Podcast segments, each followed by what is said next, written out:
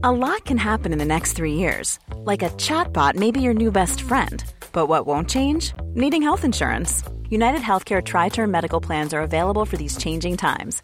Underwritten by Golden Rule Insurance Company, they offer budget friendly, flexible coverage for people who are in between jobs or missed open enrollment. The plans last nearly three years in some states, with access to a nationwide network of doctors and hospitals. So, for whatever tomorrow brings, United Healthcare Tri Term Medical Plans may be for you. Learn more at uh1.com. I'm Sandra, and I'm just the professional your small business was looking for. But you didn't hire me because you didn't use LinkedIn jobs. LinkedIn has professionals you can't find anywhere else, including those who aren't actively looking for a new job but might be open to the perfect role, like me. In a given month, over 70% of LinkedIn users don't visit other leading job sites. So if you're not looking on LinkedIn, you'll miss out on great candidates like Sandra. Start hiring professionals like a professional. Post your free job on linkedin.com/people today.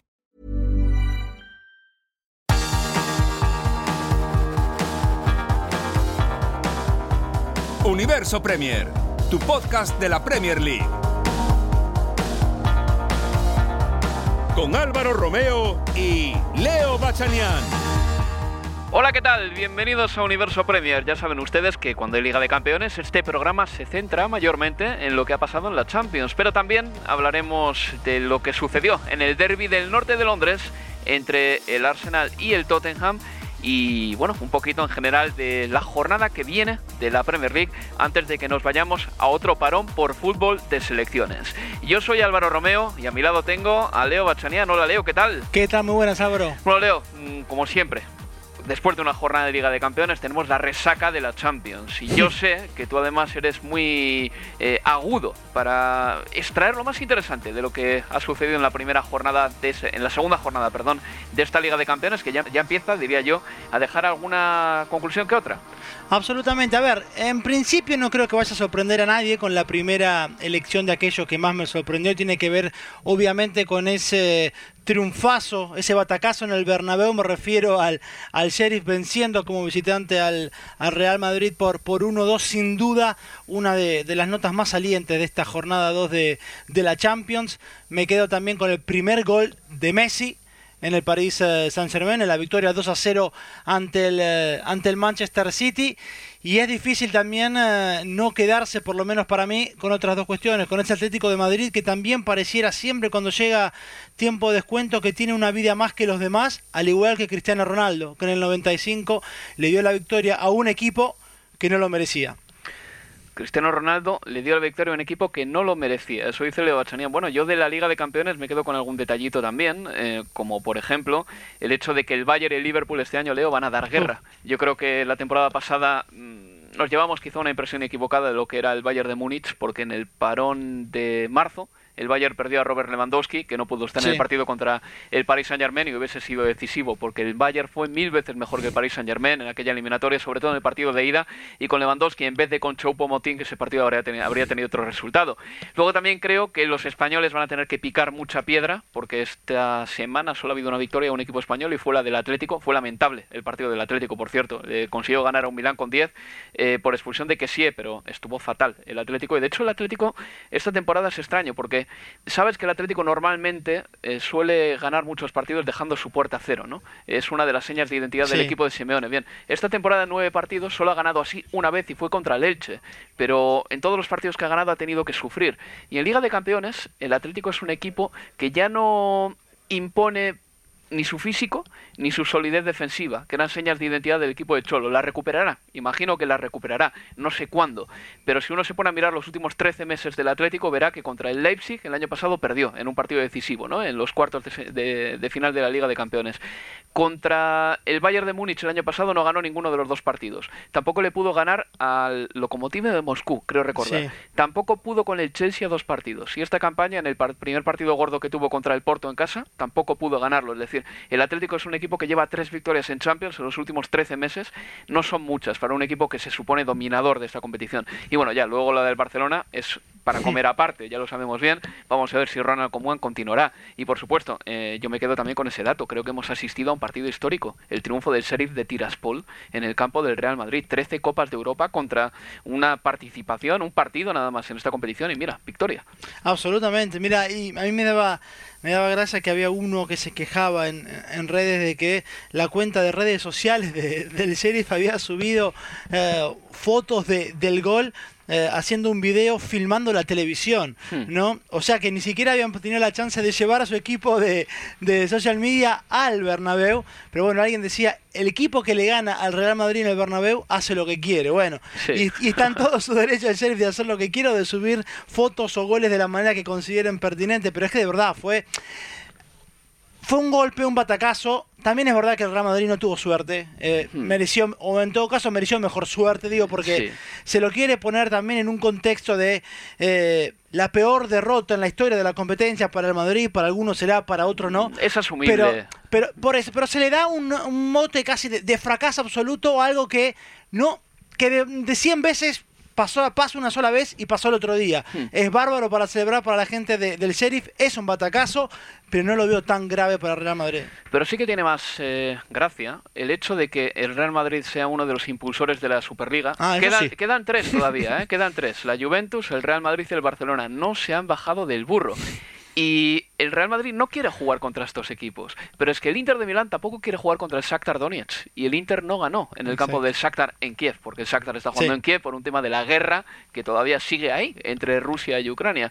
Em, el Barcelona, que también está en la Superliga, terminó eh, perdiendo contra el Benfica y el Benfica puede decir tranquilamente yo merezco estar en esta competición tanto como cualquier otro equipo, desde luego más que el Tottenham y más que el Arsenal, porque el Benfica ha ganado la vieja Copa de Europa. Es decir, también una serie de resultados nos reconcilian una vez más con la igualdad que hay en este juego, en el sentido de que una cosa es lo que pase en el mercado de fichajes, una cosa es lo que pase eh, cuando uno presenta el balance de cuentas a final de año, pero cuando empieza el partido de fútbol lo normal es que el Madrid le gane al Sheriff, pero lo bonito del fútbol es que a veces eso no sucede, y si al fútbol le restas esa magia, se convertirá en un deporte distinto, en una especie de deporte en el que los oligarcas eh, asisten a él mm, para ver cómo se cumple el pronóstico que tienen. Es decir, mientras que aquí en Liga de Campeones pasa algo muy distinto, y pasó con el Sheriff el otro día, el Sheriff saltó al Bernabéu y durante 90 minutos estaban igual de condiciones que el Real Madrid y había que únicamente jugar a fútbol, 22 jugadores y un balón.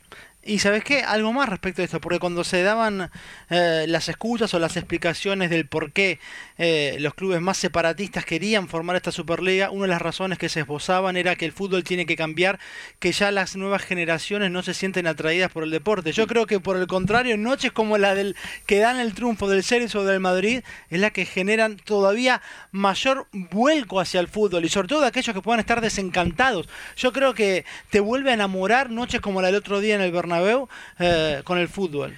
Bueno, pues vamos con los resultados de esta segunda jornada de Liga de Campeones. El martes el Ajax le ganó 2-0 al Besiktas, el eh, Shakhtar Donetsk empató a 0 con el Inter de Milán, el Paris Saint-Germain le ganó 2-0 al Manchester City. Vamos a analizar este encuentro a continuación.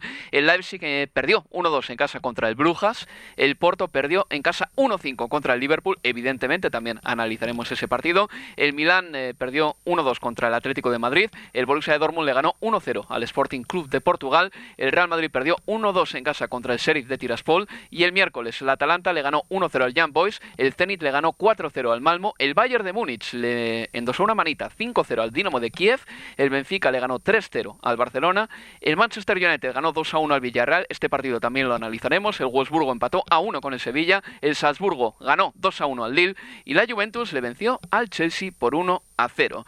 La tercera jornada de la Liga de Campeones se jugará el 19 y 20 de octubre, a la vuelta del parón por selecciones, no parón de selecciones como se dice por ahí.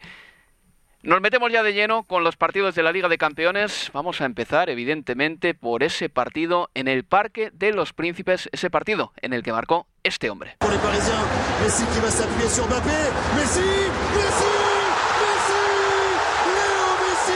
Gol de Lionel Messi, Leo Bachanian, victoria para el Paris Saint Germain por dos goles a cero. Llegaba el Manchester City a este partido después de hacer su mejor encuentro de la temporada en Stamford Bridge. No jugó mal en el Parque de los Príncipes. Pep Guardiola aludió al hecho de que fallaron muchas ocasiones y el Paris Saint Germain se llevó una victoria jugando con una formación que es inusitada en el fútbol actual. 4-3-0 Tres. es decir, hay un hay un continente, hay un océano de distancia entre los centrocampistas y los delanteros del Paris Saint-Germain. Pero claro, cuando esos delanteros consiguen conectar con el balón, es sinónimo de peligro. Y si encima tenés un arquero que también te salva eh, en tu propio arco, bueno, hmm. así todo eso probablemente contribuya a un triunfo como, como el del otro día. Sí, coincido que no fue para nada una, una mala actuación de, del Manchester City. Para mí sí, quizás tampoco al nivel que le vimos con el Chelsea. Yo creo que lo pagó físicamente en algunos futbolistas. Eh, en el eh, Parque de los Príncipes el esfuerzo que, que se vio del City en, en Stamford Bridge si bien el primer tiempo dominó la pelota y las acciones sobre todo a partir de los de los 10 minutos de, juego, salvo aquella, eh, la que increíblemente Bernardo hace rebotar en el, travesaño, que de hecho si hubiera sido gol quizás alguno marcaba una posible posición adelantada de Sterling en el primer cabezazo. Después no hubo acciones eh, clarísimas, clarísimas, sí, una que Donnarumma le tapa muy bien de cabeza a, Rubén Díaz, pero el City dominó. Y, ya en la segunda parte eh, vimos más de lo mismo de lo que habíamos visto en esos primeros 45 minutos, con un City buscando las diagonales de, de Sterling que no estuvo bien en esa función de, de, del 9 queda claro que donde más cómodo se siente es cuando tiene que arrancar por, por un costado, por el costado eh, izquierdo. Sí me pareció quizás tardío el ingreso de Foden. Me parece que el partido pedía un, Foden unos minutos antes y de hecho apenas ingresa te das, te das cuenta el desequilibrio que, tiene Foden que no podría ser eh, suplente me parece en este equipo en ningún momento, salvo como ahora cuando está regresando de, de una lesión, pero que es importantísimo.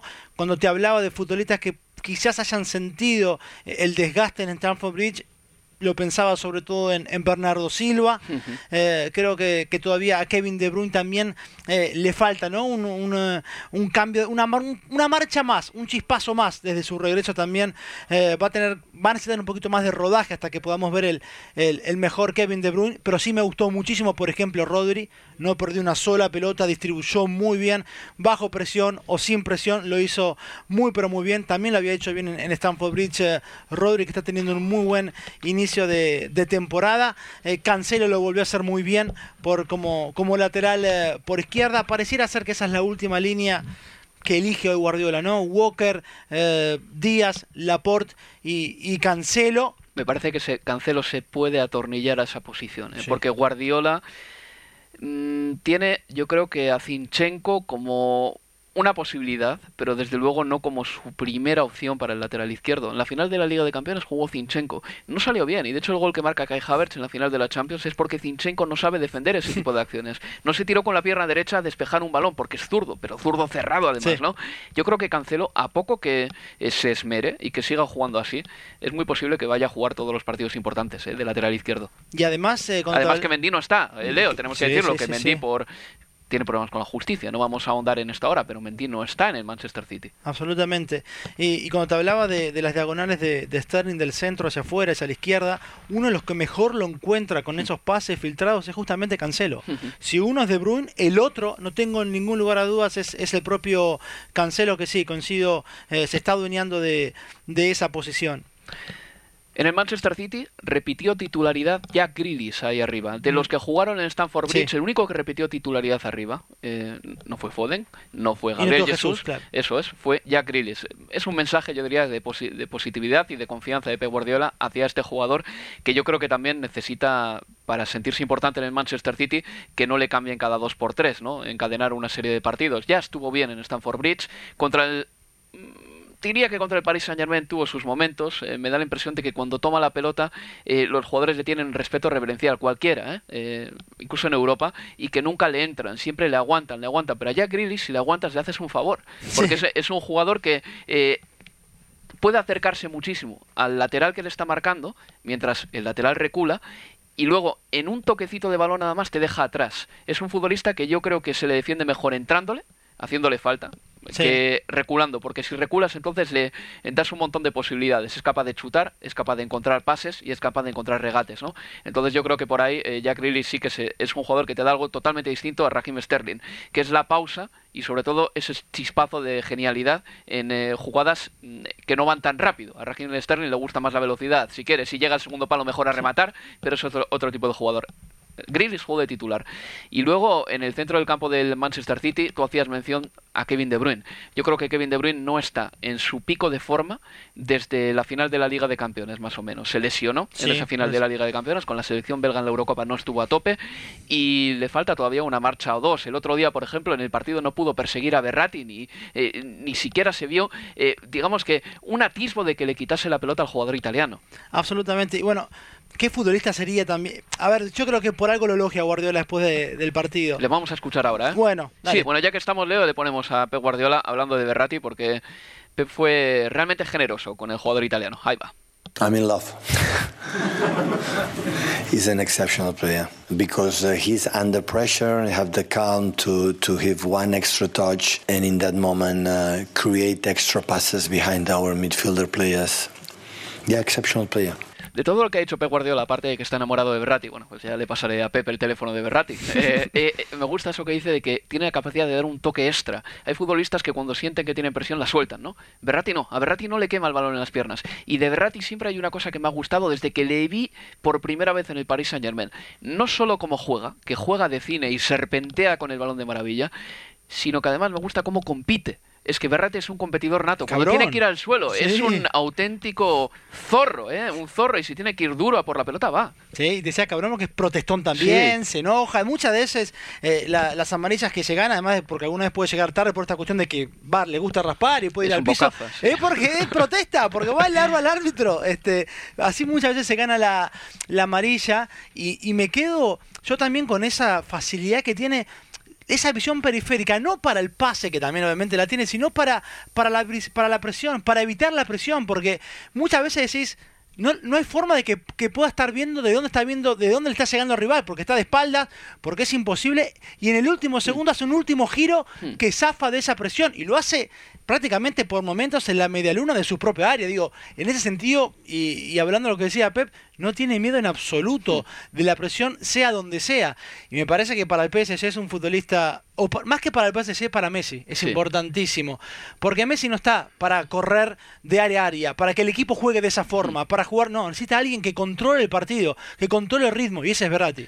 Bueno, y para descargar la pelota también, ¿no? Porque tú se la das a Berratti, sabes que no la va a perder, y en el Paris Saint Germain que tiene cierta querencia a jugar la pelota desde atrás, me parece que hay tres de los cuatro defensas del Paris Saint Germain no están hechos para jugar la pelota desde atrás. Es que cuando Kimpembe quiere jugarla desde atrás, da miedo. Y yo no entiendo cómo eh, todavía se sigue insistiendo con Kimpembe como jugador para sacarla desde atrás. Marquinhos sí, Marquinhos es otro mundo, pero Kimpembe no. Y cuando Berratti se acerca para darles un auxilio, sabes que esa jugada, en cuanto el, en cuanto el balón le llega a Berratti, va a ser muy posible que el Paris Saint Germain termine sacando la limpia. Absolutamente, mm. por eso es crucial. Ojalá que se mantenga físicamente bien. Mm. Volvía después de una larga inactividad. De hecho, desde la Eurocopa no recuerdo haberlo visto titular en el, en el PSG. Mm. Es una gran noticia para, para el fútbol europeo, bueno, para el PSG en particular y para Pochettino también, que creo que respira con ese triunfo. Leo, eh, durante todo el partido estuve esperando como un niño pequeño cuando no sé, le pregunta a su padre, ¿quién es más fuerte, un tigre o un león? ese tipo de preguntas. estuve esperando como un niño pequeño que Walker y Mbappé tuviesen una carrera entre ellos, pero no llegaron a pegarse un duelo así en ningún momento del partido, creo recordar. No, la única que, mostró... Le quitó una Walker, ¿no? Pero sabes que no sé si es a Mbappé, me parece que es a Neymar, pero que termina demostrando su velocidad y su potencia física. No porque no le quita la pelota, pero lo desacomoda. Parte de atrás, parte de atrás Walker, Neymar tenía ventaja y además... No, Neymar le ganó la ventaja a Walker, pero Walker recuperó. Eso, ahí está. en la segunda parte, sobre el costado derecho. Eso es. Y con un poco de, lo toca con el cuerpo, lo desacomoda y Neymar pierde una buena oportunidad. Pero ahí demostró toda su recuperación y potencia física Walker. Pero ahora con Mbappé hmm. no tuvimos la chance de, verlo. Habrá un segundo capítulo en ah, el sí. claro. Eh, y Leo, una cosita más. Lionel Messi nunca ha jugado en la Premier League, pero ha marcado 27 goles en 35 partidos contra los equipos ingleses. Estamos hablando de que su promedio es de, ¿qué será?, de 0,8 por partido aproximadamente. Eh, ya sabes lo que se dice aquí en Inglaterra muchas veces de algunos jugadores, sí, pero podrían jugar en Inglaterra en una liga tan competitiva, eh, contra equipos tan buenos y tal. La respuesta es sí. O sea, Lionel Messi contra los equipos ingleses tiene mejor promedio que contra los equipos italianos. Y yo no te cuento contra los equipos portugueses, que creo que el promedio de Messi contra los equipos portugueses en concreto no es muy bueno. Ahí está, 27 goles en 35 partidos. Una locura. Este, y aún así todavía escuchás, ¿no? Como que que, bueno, pero lo quiero ver haciendo lo mismo en, en, en cancha del Burnley. A ver, si el Liverpool o el Manchester City o el United o el Chelsea pueden ganar en Turf Moor por dos o tres goles de diferencia sin Messi, ¿qué te hace creer que con Messi no le harían seis o siete? Digo, Claro, claro. Este, en fin. O que Messi sufriría. Claro. No, claro, como si no hubiese jugado contra equipos duros. Eso. Y bueno, el Paris Saint Germain, Leo, vamos a hablar claro. Va a ser extraño que un equipo como el Paris Saint Germain no vaya a sufrir en esta Liga de Campeones cuando las cosas se pongan difíciles. Porque uno ve el principio de solida- solidaridad que preside otros equipos y luego ve al Paris Saint Germain y ve que son polos totalmente opuestos al final. Es que hay tres jugadores que apenas defienden. Absolutamente. Bueno, de hecho, la, mitad de la cancha que, pone Pochettino es la que le queda si tenés que jugar con Messi, Neymar y Mbappe. Porque vas a tener que jugar con dos futbolistas que de marca absolutamente, dos de los tres.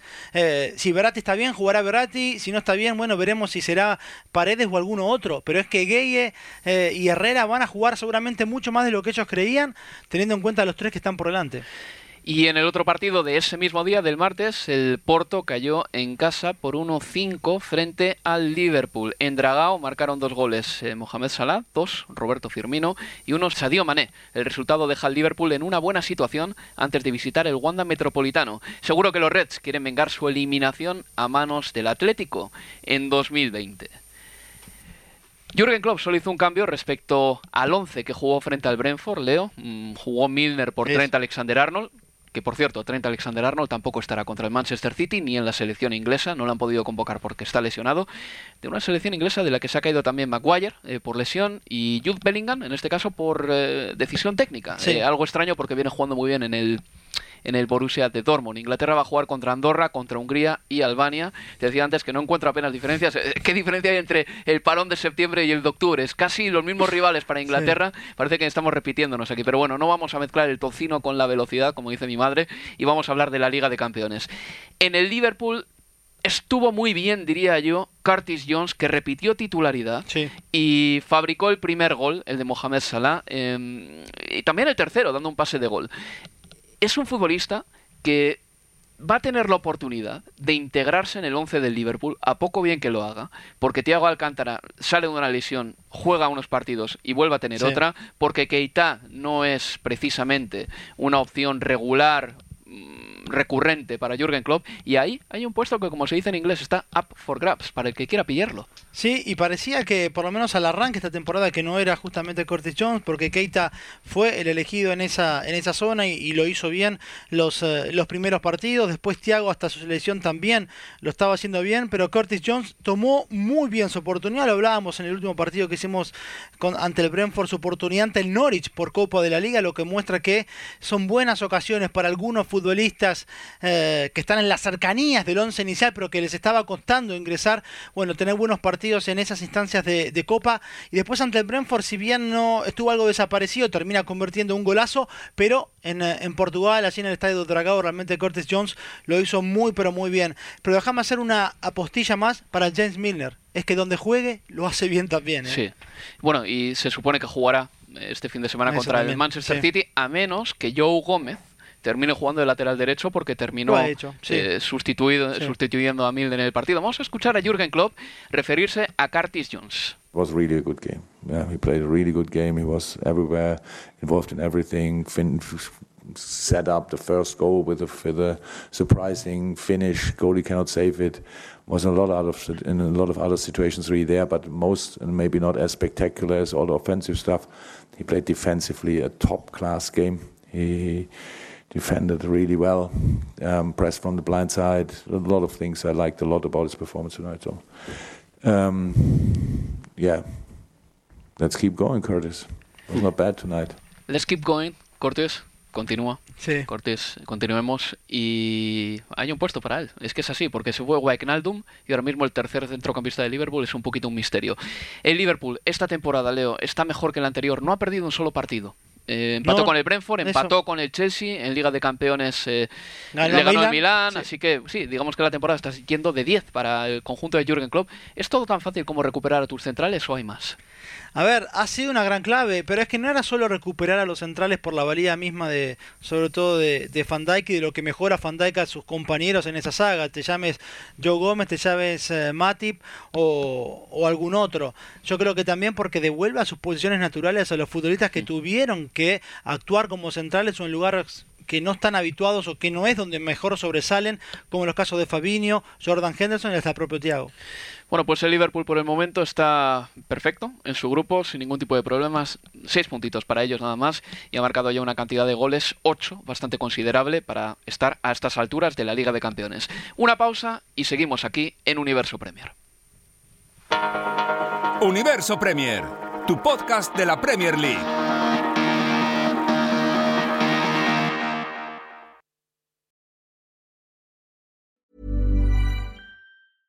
I'm Sandra, and I'm just the professional your small business was looking for. But you didn't hire me because you didn't use LinkedIn jobs. LinkedIn has professionals you can't find anywhere else, including those who aren't actively looking for a new job but might be open to the perfect role, like me. In a given month, over 70% of LinkedIn users don't visit other leading job sites. So if you're not looking on LinkedIn, you'll miss out on great candidates like Sandra. Start hiring professionals like a professional. Post your free job on linkedin.com/people today. Hey there, it's Michelle Norris. I'm host of a podcast called Your Mama's Kitchen. When I travel, I'm usually looking for a way to find a taste of home when I'm not at home. And one of the things I love to do when I am at home is entertain. And Airbnb allows me to do that. When I was in California recently, I rented a house that had a great kitchen. And when we were sitting around the table, we're all thinking, we're in someone else's house. Someone could be in all of our homes as well. If you have a home, but you're not always at home, you have an Airbnb. Your home might be worth more than you think. Find out how much at airbnb.com/slash host. Wow. Nice. Yeah. What you're hearing are the sounds of people everywhere putting on Bombas socks, underwear, and t-shirts made from absurdly soft materials that feel like plush clouds. Yeah, that plush. And the best part? For every item you purchase, Bombas donates another to someone facing homelessness. Bombas. Big comfort for everyone. Go to bombas.com slash ACAST and use code ACAST for 20% off your first purchase. That's bombas.com slash ACAST. Code ACAST.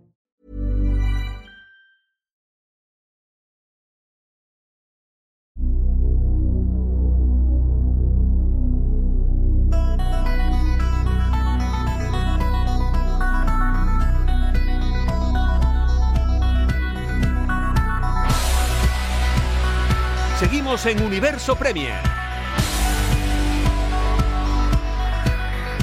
Con la voz de un servidor, Álvaro Romeo, y con Leo Bachanian. El Manchester United le ganó 2 a 1 al Villarreal. Es una de las victorias más injustas de esta jornada de la Liga de Campeones, hablemos claro, porque el Villarreal en la primera parte pudo haber sido al descanso con 0 goles a 4. El Villarreal es un equipo extraño, es un equipo al que esta temporada Leo le está costando mucho ganar sus partidos pero a la vez eh, es muy complicado hincarle el diente. Sus últimos partidos de alto perfil han sido los siguientes. La final de la Europa League contra el Manchester United. Termina ganando en penaltis. Sí. La final de la Supercopa de Europa contra el Chelsea. Termina perdiendo en penaltis contra el campeón de la Liga de Campeones. Y su partido contra el Real Madrid el pasado fin de semana en el Santiago Bernabéu, que concluye con empate a cero. Se planta en Old Trafford, con las bajas de Gerard Moreno, un jugador fundamental, importantísimo y con un equipo que tiene muchísimo menos presupuesto que el Manchester United, con una plantilla en la que hay muchos jugadores que son a lo sumo, a lo sumo jugadores de equipo, pero nada más que eso, ¿eh? Estoy hablando de gente a la que admiro mucho, como Trigueros, por ejemplo, un jugador que a mí me encanta, pero que tengo que reconocer que es un futbolista, una unidad más, ¿no? Para una Emery. Digamos que tiene pocas estrellas y una de ellas, la más rutilante de todas, Gerard Moreno, no está en ese partido. Se planta en Old Trafford. En la primera parte tiene gracias a Danjuma, muchísimas ocasiones de gol, un Danjuma que le hizo de todo a Dalot en la banda derecha. Paco Alcácer también falló una ocasión clara y llevó bastante mal un par de contragolpes, pero David De Gea tuvo que emplearse a fondo para dejar a cero la, su portería en la primera mitad. Fue un milagro que el Manchester sí. United se, fue, se fuese al descanso con 0-0 en el marcador. A la vuelta del, del descanso marca el Villarreal el primer gol, Paco Alcácer, y a partir de entonces el Villarreal, digamos que se achica un poquito, ya no le duran tanto las posesiones, evidentemente iba a atacar más el Manchester United y remonta el United.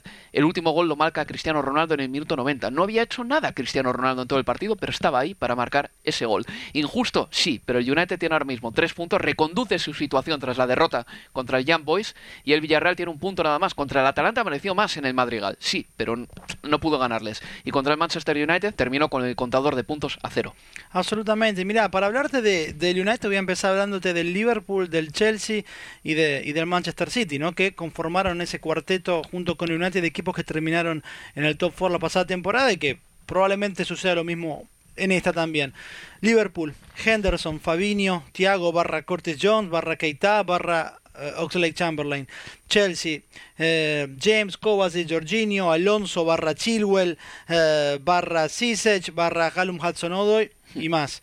Eh, Manchester City, Bernardo, Rodri, Gundogan, barra De Bruyne, etcétera. Manchester United no tiene medio campo. Es que no tiene una medular, ni es que ni para crear, ni tampoco para, para cortar. Además de que no sabemos quiénes son esos intérpretes en esa zona. Porque pueden, ¿qué son? ¿Son Freddy McTominay? ¿Son Freddy y Van de Beek? ¿Son McTominay y Pogba? Es que no lo sabemos. Y, y si alguien preguntara, ¿es el mediocampo la zona más importante en un, en un, en un equipo de fútbol? Quizás se podría responder como respondió Pep. Mi sueño es jugar 4-6-0. Bueno, allí tenemos. Y lo ha hecho, ¿eh? lo, y lo ha hecho, lo ha hecho realidad. Creo que si lo dijo fue en aquellos momentos Contra de. el Santos. Eso, ahí está. Bueno, por eso, antes de, de la Eurocopa 2012, que fíjate si será importante. Y en esa zona es que el United no es de ahora, hace tres años o tres temporadas que venimos hablando siempre lo mismo. Ese refuerzo para que sea el eje, para que pueda hacer la salida. Es un equipo que no tiene salida con el balón. Después podemos hablar, sí, de la jerarquía individual que tiene de, tres cuartos hacia, hacia, adelante, que Cristiano Ronaldo no ha hecho más que venir a, jerarquizar más esa zona. Está clarísimo. Este, y seguramente para, para algún chico que haya ido con, con su tío, con su padre, la noche de, de ayer en Old Trafford le va a quedar para toda la vida en la retina. Seguramente este chico, con el rugido del Old Trafford en el minuto 94, con el gol de Cristiano, va a ser más del United que jamás en su vida, seguro. Y eso no hay que quitarlo tampoco, ¿eh? Eso es importantísimo. Y estoy absolutamente a, favor de eso, porque si, porque muchos hablan, no de si era Cristiano el hombre que necesitaba. Yo no sé si lo necesitaba o no. Yo digo que a Cristiano, si tenía la posibilidad de traerlo, era una tontería no hacerlo. Y más si se iba a ir al Manchester City. Y además, por noches como esta, es que absolutamente. Yo sí soy voy con mi hija a Old Trafford y tengo una noche como la de ayer, voy a estar agradecido por vida. Eso por un lado. Ahora bien, no quita una realidad que es la de hace tres años. Lo de Cristiano ayer es maquillar algo que estaba allí latente hace mucho tiempo, que el United no corrige y que si no lo corrige a tiempo, y cuando hablo de tiempo pienso en enero, yo no sé en cómo termina esto, más que un top 4, que terminará siendo poco. Porque al final del día, si bien eh, Cristiano Ronaldo puede ser o no el hombre que, se, que necesitaba, termina subiendo las expectativas a un nivel que vas a tener que conformarlas. Entonces está en una situación difícil, me parece también el conjunto de, de Solskjaer. A favor de él, cada vez que está complicado, saca un triunfo su equipo. Pero no es, no es por ayer. ¿Cuántas veces ya lo vimos? Solskjaer complicado, criticado, y al próximo partido su equipo saca un triunfo importante. El problema, Leo, es que cuando está muy bien, sufre una derrota estrepitosa. O sea, es un equipo que nunca está ni muy bien ni muy mal. Y para ganar la Premier League tienes que estar muy bien durante un tiempo muy prolongado. Estaba pensando yo, Scott McTominay, por ejemplo, es un centrocampista demasiado rígido en este Manchester United, pero uno podría pensar, ¿no? Viendo los perfiles que tiene el United, bien, un Scott McTominay como jugador posicional, escoltado por Paul Pogba y escoltado por Donny van de Beek, es un centro del campo en el que cada uno te aporta algo distinto. Pogba te aporta digamos que la posibilidad de cabalgar con el balón, de sí. avanzar con el balón y de dar pases decisivos. Van de Beek, la llegada al área, ¿no? Porque es un jugador que en el Ajax vimos que era muy puntual en sus sí. llegadas al área y muy inteligente. McTominay te puede aportar esa tarjeta amarilla que se necesita en el partido, esa falta táctica, pero no terminan de maridar estos centrocampistas quizá el mejor Manchester United que he visto, o mejor dicho, voy a puntualizar esto, voy a decirlo bien, el Manchester United con un estilo más definido que he visto yo fue el de la vuelta de la pandemia, entre mayo de 2020 y julio de 2020, porque era un equipo en el que los contragolpes eran fulgurantes, un equipo al que no le importaba para nada no dominar los partidos, y Bruno Fernández era un poco como el lanzador del equipo. Pero ese estilo ya no existe en el Manchester United. Es un equipo absolutamente distinto ahora. No ha encontrado su estilo todavía y ese centro del campo que tiene no imprime ningún tipo de estilo a su equipo. Absolutamente, y ayer cuando escuchabas a, Dalot después del partido y le preguntaban por su posesión, porque se lo vio jugando un poquito más eh, hacia adentro, y él explicaba que la idea del entrenador había sido que los laterales jugaran algo más metidos adentro para evitar las contras y darle más libertad a los carrileros es que ni siquiera funcionó eso, porque si el, como vos marcabas al comienzo de lo que fue tu análisis de este United Villarreal, el Villarreal a las contras casi lo fulmina el United. Así es, y no se fue al descanso ganando de casualidad. El United ha reconducido el rumbo y bueno, luego el Chelsea, del que hablaremos después, tiene que remar para acabar primero, aunque Malmo y Zenit no deberían suponerle un gran dilema, así a priori. Cristiano Ronaldo, Leo, marcó un gol en su partido 178 en Liga de Campeones, ha superado ya a Iker Casillas como jugador que ha jugado más encuentros en esta competición. La verdad es que Cristiano hizo poco, pero te decía yo antes del programa que hay cosas de Cristiano Ronaldo que no pueden ser pasadas por alto. Como por ejemplo en la primera parte, una ocasión de gol que tiene en la que remata de volea muy mal con pierna izquierda.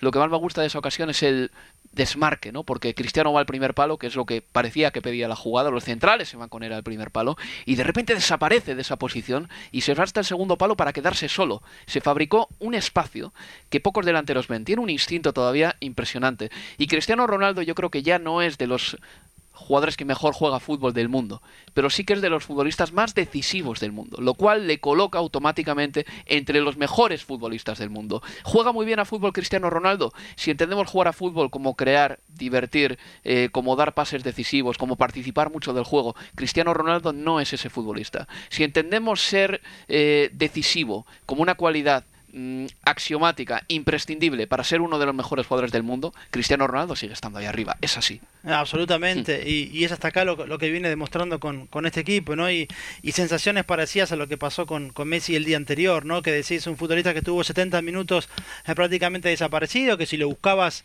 eh, en tu casa viéndolo por televisión, generalmente lo veías eh, caminando la cancha y que sin embargo en el 73 te demuestra por qué es un futbolista que no debe salir nunca. Claro. Si, creo que lo, el gol ante el, ante el City termina explicando el porqué de la polémica cuando Pochettino lo sacó, más allá de que verdaderamente estaba lesionado y lo quiso cuidar y no lo mm, entiende. Pero la explicación está en el minuto 73. ¿Por qué un futbolista como ese no debe salir absolutamente nunca? Bueno, es eso. Y tú me decías, Leo, eh, que no entiendes cómo, llegado un tiempo de descuento, Cristiano Ronaldo no tiene más vigilancia.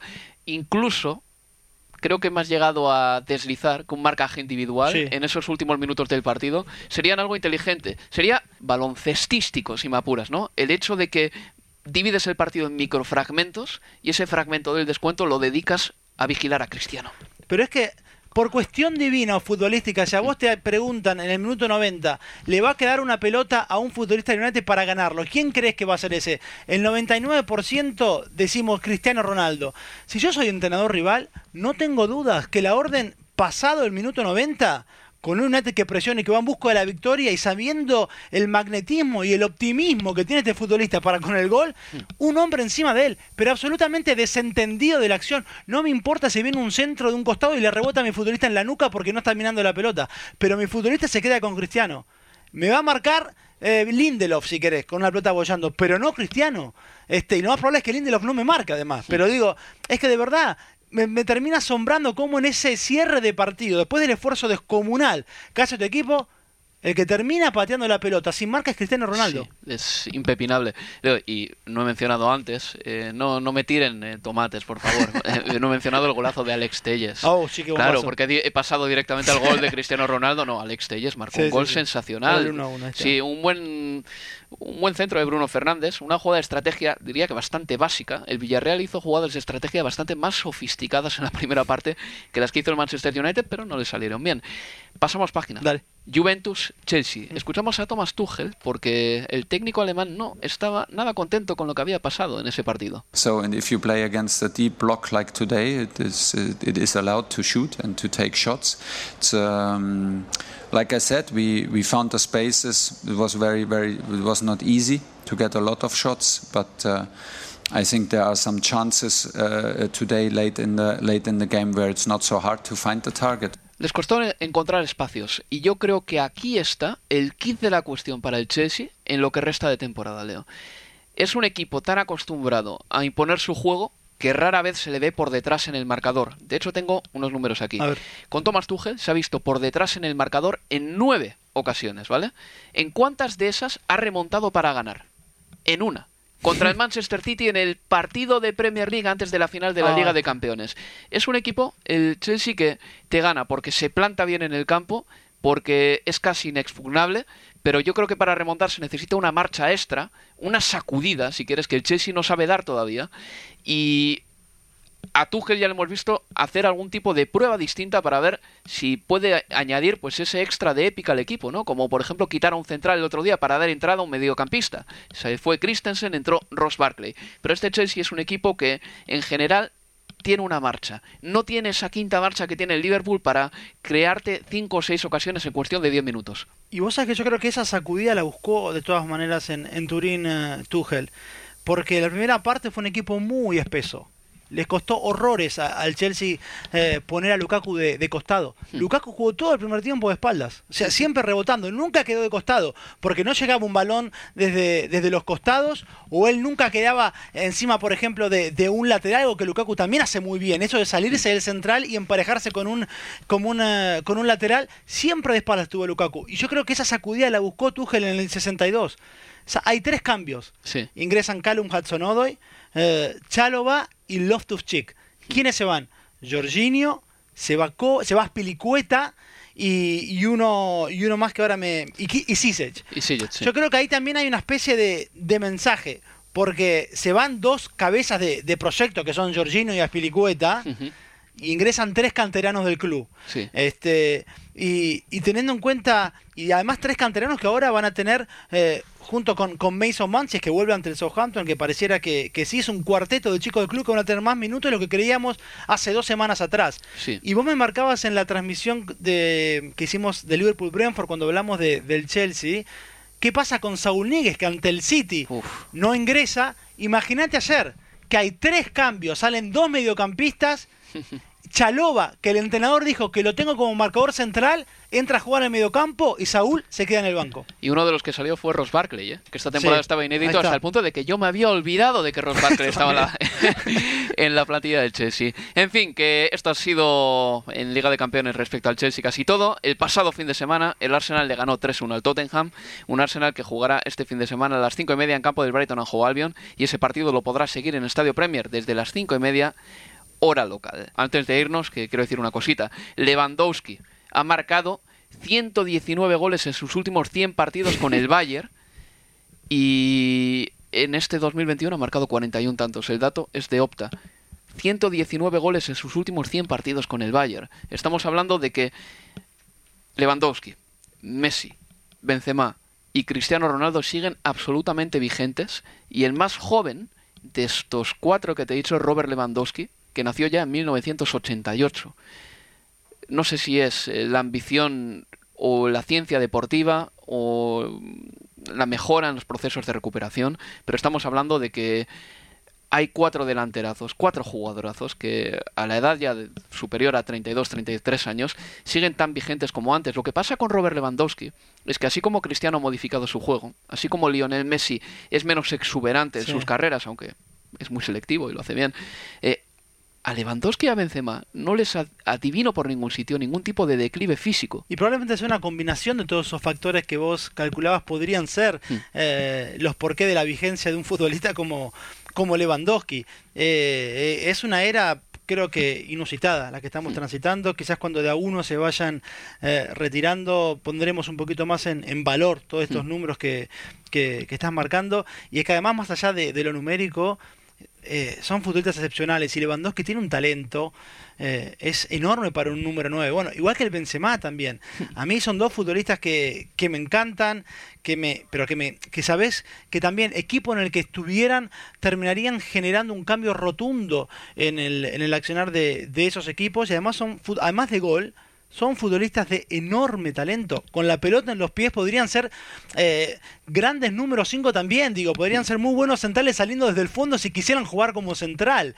Este, porque hablamos de futbolistas muy pero muy talentosos con el balón en los pies. El sábado vivimos un partido precioso entre el Brentford y el Liverpool, pero el domingo nos tenía reservado un triunfo muy significativo del Arsenal por tres goles a uno frente al Tottenham en el derby del norte de Londres. El primer gol lo marcó Smith Rowe, el segundo Aubameyang tras una gran jugada en la que Aubameyang marca con la izquierda, el pase de gol fue de Smith Rowe, el mm, tercer tanto, el gol de Saka, llega tras una pérdida de Harry Kane arriba y luego Harry Kane, voluntarioso, como pocos, baja para defender a Saka y sale en la fotografía de la pérdida del balón y en la fotografía del gol de Saka. Y el 3 a 1 ya lo marcó Son en la segunda mitad. Imposible de ganar este partido para el Tottenham porque el Arsenal se puso con 3 a 0 y el partido quedó finiquitado ya en la primera mitad.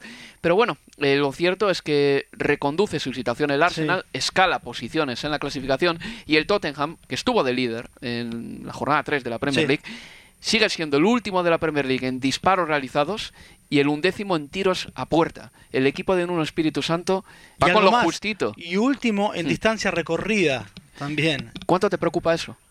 Y bueno, a ver, cuando vos ves un primer tiempo como el del otro día, en que el equipo, eh, más allá de lo futbolístico, no le ves espíritu, y bueno, me preocupa ver ese dato, la verdad que sí. Sí, sí, sí, claro, claro. No, pero te lo preguntaba porque a veces los equipos se posicionan bien y les hace falta correr. Pero en este caso el Tottenham no está bien posicionado. No, por eso. Claro. O en todo caso te da una, una idea de que la llegada de Nuno no vino a cambiar mucho lo que veíamos con Mourinho puede correr menos también porque el equipo juega muy cerca de su arquero. Y es una foto que vi con, uno de que arrancó. No importa si ganó los primeros tres partidos. En esos tres partidos tuvo mucha suerte para ganar los nueve puntos que disputó. Pero Wolverhampton le remató 25 veces. El Manchester City en los primeros 15 minutos pudo haberse adelantado dos o tres goles. Y esos partidos los ganó el conjunto de Nuno. Pero defendió prácticamente dentro de la propia área. Y hablábamos aquello de confundir, de aglutinar futbolistas con defender bien. Esa era la foto de los primeros tres partidos de Nuno. Y yo creo que que también te genera cierto, bueno, preguntas esta cuestión de los kilómetros recorridos, pero tiene que ver también con el sistema del entrenador. Bueno, pues antes de continuar eh, con este partido, me gustaría escuchar a Mikel Arteta referirse a este encuentro. Ahí va, Mikel Arteta. Well, I think it's as good as uh, as I've seen in this stadium. Just the feeling, uh, the emotion. Um, it was incredible to experience it because I could see a team that I could see with my eyes and I can feel it really attached to what I want to do. And then a crowd that is completely connected with the team. And, uh, and that's exactly what you want. This is we play for these people, and, and we, we play because we want to play the way we do. And when those two things are combined, then it's, it's the ecstasy. Estaba radiante Mikel Arteta, decía que es el mejor partido que ha tenido con el Arsenal y eso que el Arsenal ya, bueno, la ganó, la final de la FA Cup, la final de la Community Shield, pero bueno, este partido es muy importante, es el derby del norte de Londres, se puede suponer un antes y un después en la temporada del Arsenal. Yo creo que fuimos muy fatalistas con el Arsenal y me cuelgo también esa medalla al principio de temporada porque era un equipo que sí, es verdad, pegó un petardazo en el campo del Brentford en la primera jornada, pero luego hemos visto después qué difícil es ganar en el campo del Brentford y el Liverpool se dejó de hecho dos puntos ahí. Creo que el partido contra el Manchester City en el que el Arsenal de golea es engañoso porque el Arsenal llega con un montón de bajas, Leo, y poco a poco recupera futbolistas y Arteta pone más o menos al equipo que tiene. Yo creo que Thomas Partey es fundamental en este Arsenal eh, porque conduce el balón, porque da ese pase para romper la presión. Odegar es un jugador que también da continuidad a las contras, que garantiza la posesión. Y arriba, Aubameyang sigue siendo un seguro de vida. Todo esto sumado a Smith Rowe y a Saka, que el año pasado ya destacaron y este año parece que están en la misma línea, pues convierten al Arsenal en un equipo muy distinto al del mes de agosto. No digo que haya que tirar las eh, campanas al vuelo, no, no, no, para nada. Pero el Arsenal que veíamos en puestos del censo a principio de temporada era un espejismo, porque tenía muchísimas bajas. Absolutamente. Y a ver, yo creo que, que Chaca y, y, Thomas tuvieron el partido con el balance perfecto como nunca antes en, la Premier. Eh, creo que esos tres hombres de, que nombraste, Smith Road, Odegar y Bukayo Saka, es esa mezcla de, de explosión, creatividad y audacia que es importantísima eh, en lo que quiere Arteta y si además a ese combo le sumas un, finalizador como, como Aubameyang todavía mejor mm. pero yo creo que el mayor salto también está en eh, a ver, cuando llegó Arteta que hablábamos del trabajo defensivo del equipo cómo había mejorado respecto mm. de, la era de, de Mary pero es que es en defensa justamente donde se ve ahora sí una mano rotunda, el cambio que buscaba el entrenador, digo, el arquero es, pareciera ser definitivamente Ramsdale, Tres de los cinco del fondo, sumando arquero, cuatro, perdón, eran eh, es una línea nueva, si querés. Ramsdale, eh, Tomiyasu, que tengo que yo te dije, cuando llegó el Bolonia no lo, no lo conocía. Muy bien lo que le vimos Se hasta agradece acá. tu honestidad, ¿eh? No, no, no en, lo en este mundo de frikis. No, no. Está bien decir no sé o no lo vi a sí, veces. sí, sí. Y Es más, que echa en falta a la gente que dice de vez en cuando no sé de un tema y que no balbucea cualquier obviedad, ¿verdad? No, no, no, no lo tenía visto y a mí me, me ha sorprendido y el otro día, o el domingo lo hizo muy bien. Eh, ben White fue de- demasiado criticado por su debut an- ante el Brentford, pero ya en el Brighton Y por y el en precio, Leeds. Leo. ¿Cómo? Y por el precio también. Y además por el precio, Claro, claro, seguramente. que vino con ese marchamo, ¿no? de que has costado más de 45 millones de libras. Sí. Y, y Gabriel, que pareciera definitivamente acoplarse a lo que quiere Arteta de Tierney, ya, ya sabíamos y me quedaba esa justamente esa contraposición del Arsenal y, y el Tottenham con esos dos nombres en particular o posiciones en particular. Tomiyasu versus Emerson. Y vimos lo que fue la distancia entre uno y otro. Ni hablar cuando debutó Emerson contra el Crystal Palace, que fue una obra maestra del horror. Sí. Eh, sobre todo en la marca y en el retroceso. Y después Ben White y Cristian Romero. El mejor central del Tottenham que ni siquiera fue puesto en, el terreno de juego por su entrenador. Bueno, quizás así también hay un par de cuestiones que terminan de explicar los momentos. Y rapidito con el Tottenham. Era un equipo que, yo me acuerdo que sus contras, las de Nuno en el Wolverhampton Wanderers entre Raúl Jiménez y Diego Llota, eran magníficas. Aquí Harry Kane y Son saben contragolpear. ¿Por qué? El Tottenham no contragolpea tan bien como el Wolverhampton Wanderers. ¿Más trabajo? ¿Necesita tiempo? Sí, y también creo que, a ver, eh, futbolistas como, como Lo Celso no puede estar eh, ausentes de, de este equipo. Dele Alli tampoco le veo la función. No termino de saber de qué juega Dele Alli. Leo, muchas gracias. Un placer. Pues nada, les recuerdo que este fin de semana estaremos con el partido entre el Brighton Hove Albion y el Arsenal el sábado a las 5 y media de la tarde, hora de Inglaterra. Hasta entonces, pásenselo muy bien.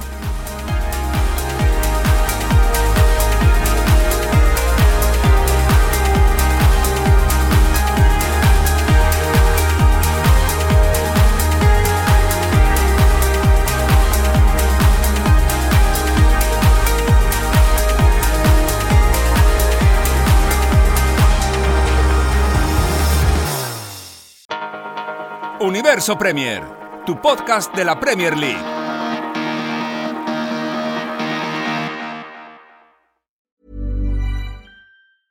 Even when we're on a budget, we still deserve nice things. Quince is a place to scoop up stunning high-end goods for 50 to 80% less than similar brands. They have buttery soft cashmere sweaters starting at $50, luxurious Italian leather bags, and so much more. Plus, Quince only works with factories that use safe, ethical, and responsible manufacturing. Get the high-end goods you'll love without the high price tag with Quince. Go to quince.com slash style for free shipping and 365-day returns. Mom deserves the best, and there's no better place to shop for Mother's Day than Whole Foods Market. They're your destination for unbeatable savings, from premium gifts to show-stopping flowers and irresistible desserts. Start by saving 33% with Prime on all body care and candles. Then get a 15-stem bunch of tulips for just $9.99 each with Prime. Round out Mom's menu with festive rosé, irresistible berry chantilly cake, and more special treats. Come celebrate Mother's Day at Whole Foods Market.